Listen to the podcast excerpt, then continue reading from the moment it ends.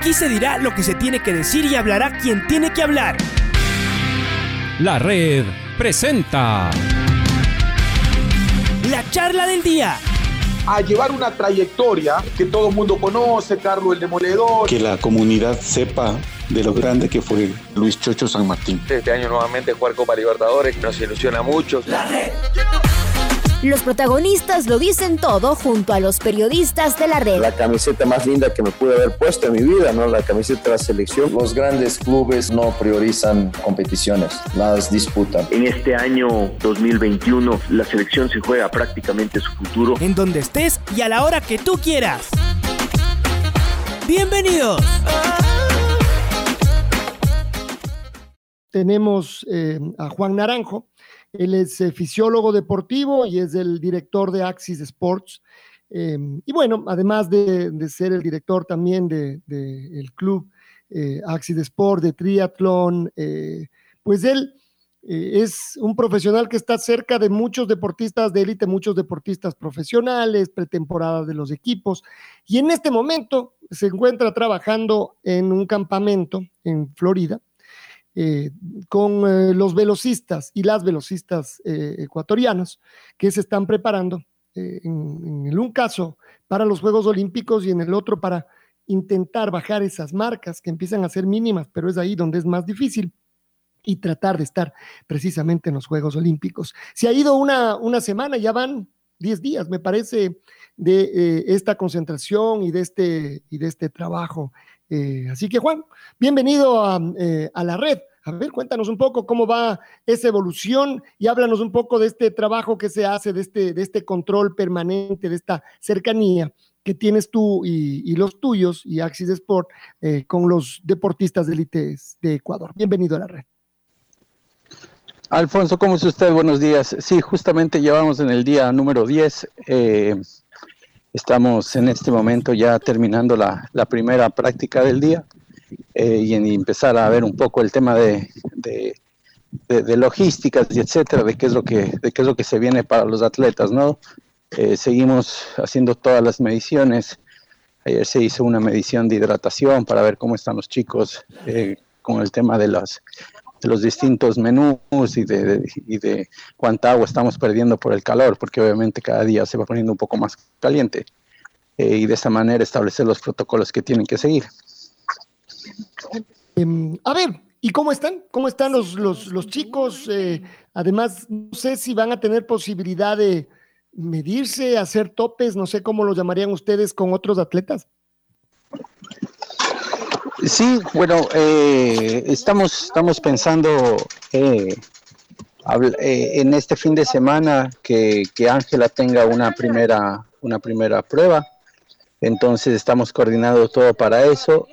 ayer bien, muy bien. En, en, el tema de hidratación con Alex tenemos que ajustar un poquito, un poquito más por el tipo de trabajo que le está haciendo, pero en líneas generales muy bien. Em, ¿Cómo, se apunta al, tema de las marcas o hay en algún momento eh, la posibilidad de, ver los relojes, es decir, que eso ustedes también trabajan para eso. Claro que a veces la impaciencia también nos puede, nos puede ganar. ¿Cómo funciona eso?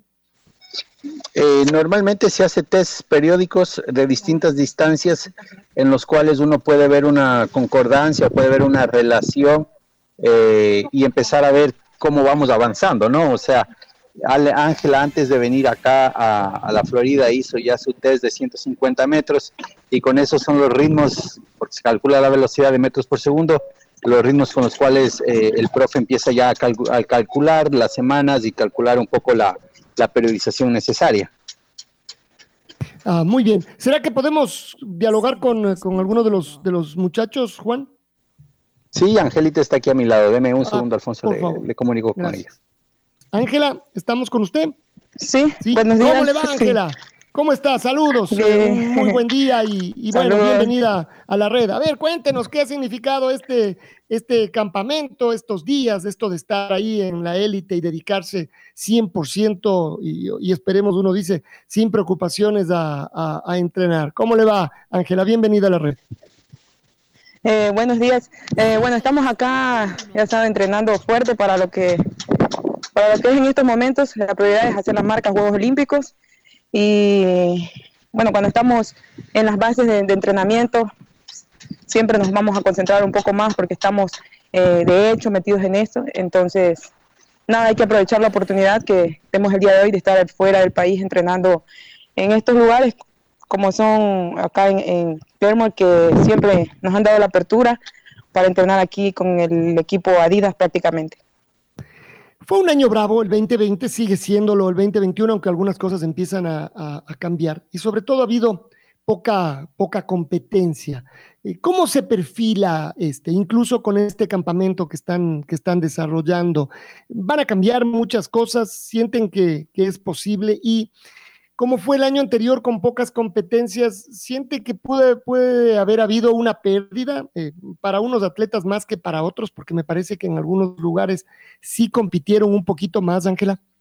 No sé en los lugares que compitieron un poco más, pero a nosotros sí nos afectó bastante. Estuvimos tres meses en casa sin poder salir, haciendo pocas cosas ahí, lo que se podía. Y bueno, sí nos afectó, pero creo que no es nada que no se pueda recuperar con entrenamiento. Esto que están haciendo me parece que no es pretemporada, como hemos hablado con, Juan Naranjo, más bien es como, no sé, la parte final previa a la competencia, es así como habría como eh, describir el trabajo que están realizando ahora. Ahorita estamos en la preparación especial, eh, ya que vamos a empezar a competir ya el fin de semana, voy a competir en una competencia universitaria. Eh, va a ser 100 y 200 metros. Entonces, esto ya se podría decir que es la preparación eh, eh, especial. A ver, cuéntenos de esta competencia. ¿Qué es? ¿Quiénes van a estar ahí?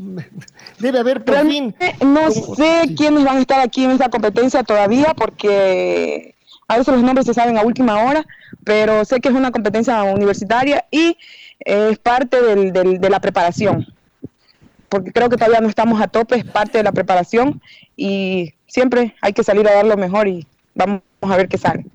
Em, uno siempre como deportista, lo sabemos bien y los profesionales más, lo que quieren es competir, ¿no? Eh, sería en términos lúdicos jugar, salir a, jugar después de tanta preparación, de tantas horas eh, muy, muy fuertes. ¿Cómo les llega a usted, Ángela, esto de de tener ya una, una competencia aquí, es decir, en pocos días, la pista, el disparo, que es algo que uno tiene que, eh, que estar absolutamente preparado. A ver, ¿cómo es esta sensación?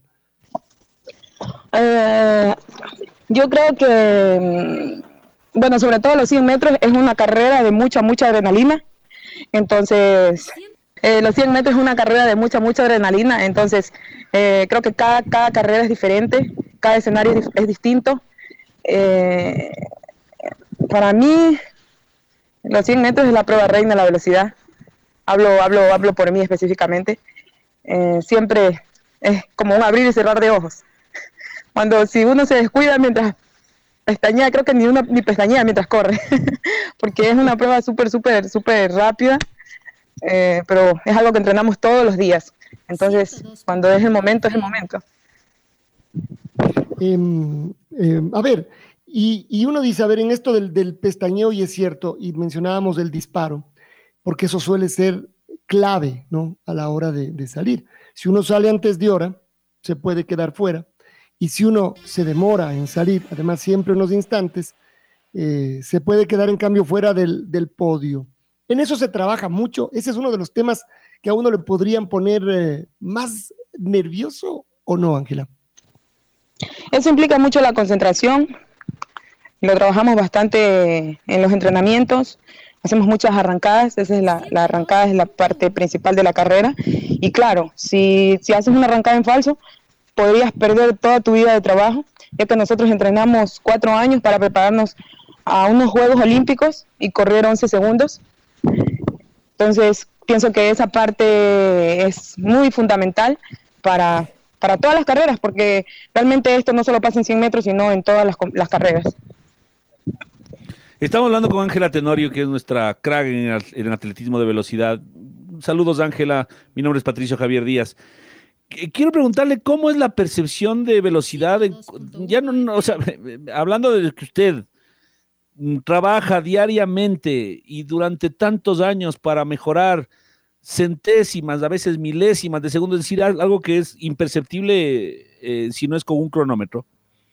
¿Cómo es esta percepción de velocidad para usted? Porque eh, el, mejorar una centésima, ¿cuánto le cuesta? Y nosotros en la casa estamos preocupados porque la computadora es más lenta, el celular es más lento, que el microondas no calienta tan rápido, que el carro va un poquito más lento, un poquito más rápido, o el tráfico que nos deja avanzar un poco más rápido, un poco más lento. Pero usted, la percepción suya de velocidad y de tiempo eh, se mide por centésimas.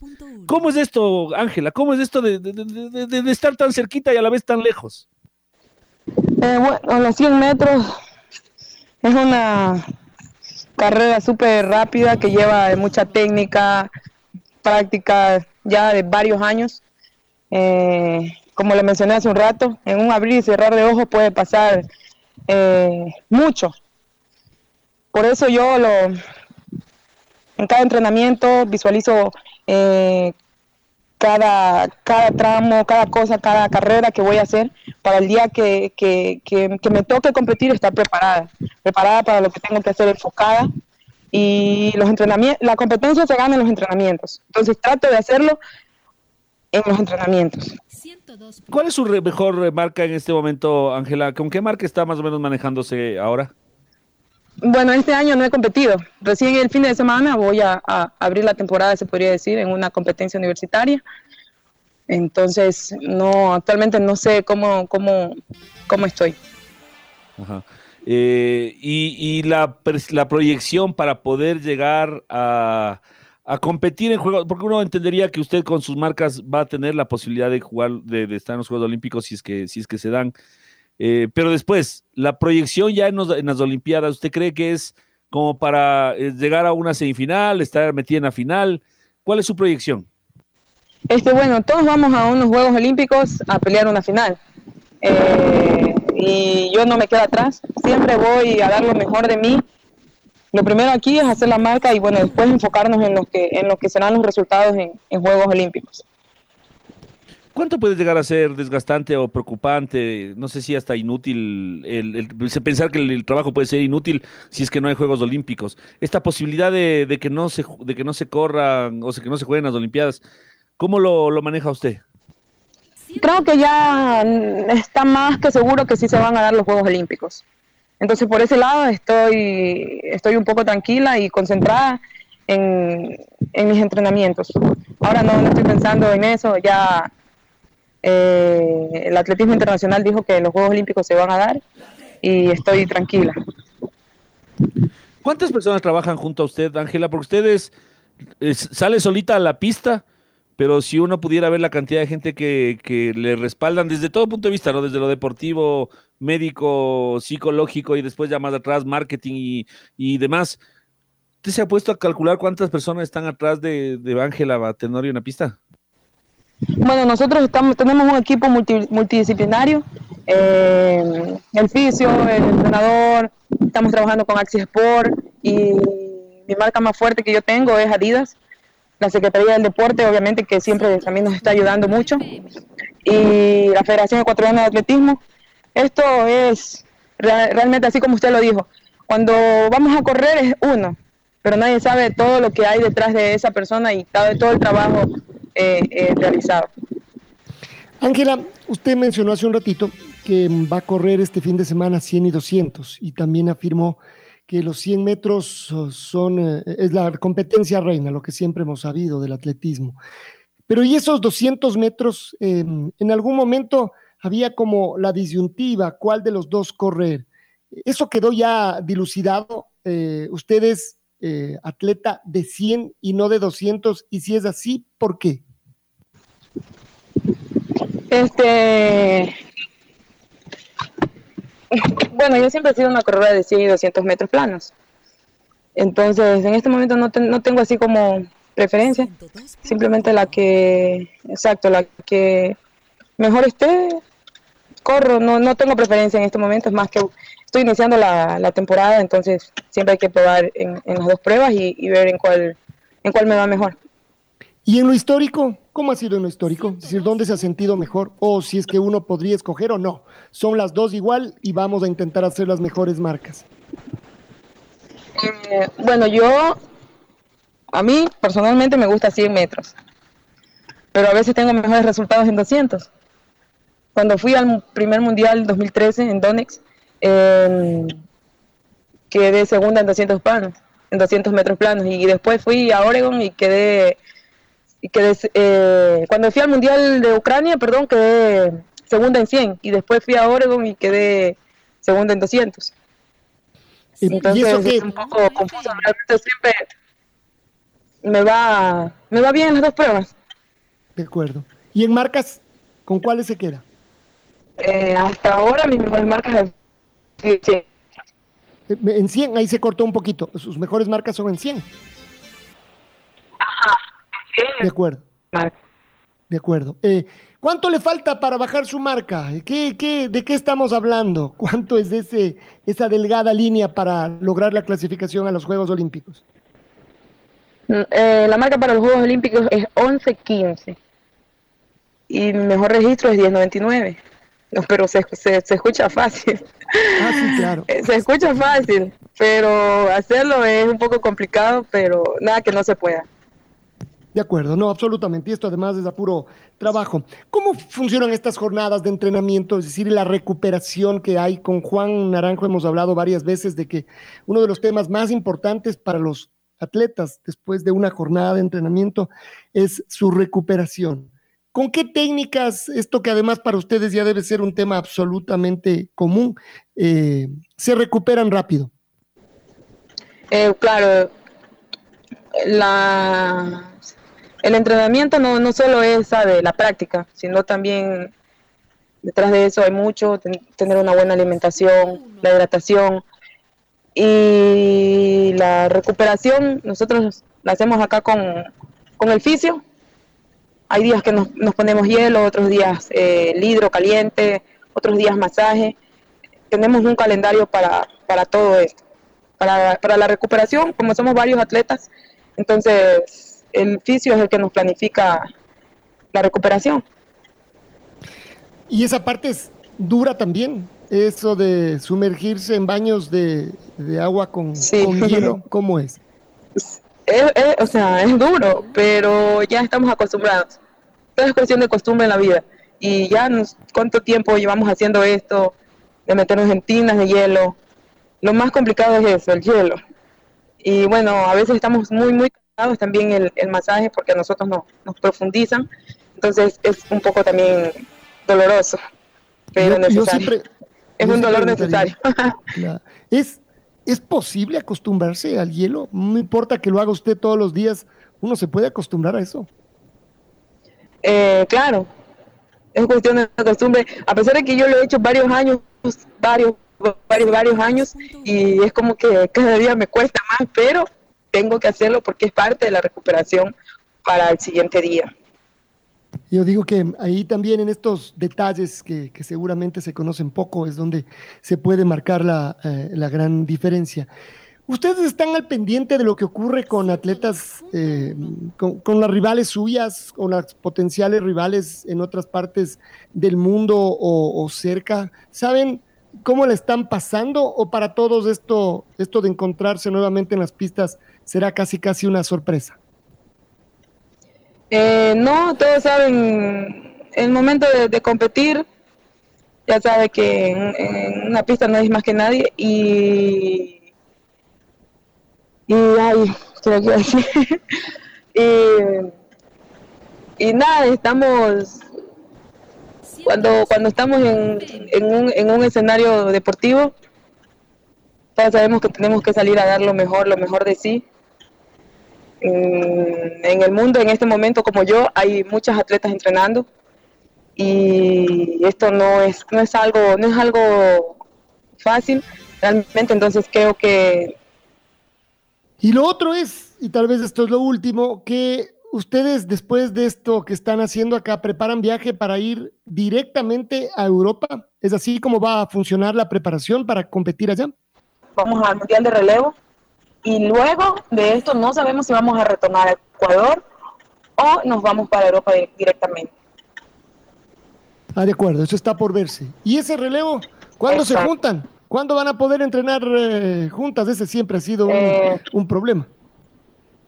Sí, usted sí está bien enterado. Siempre ha sido un problema eso de, del, del relevo.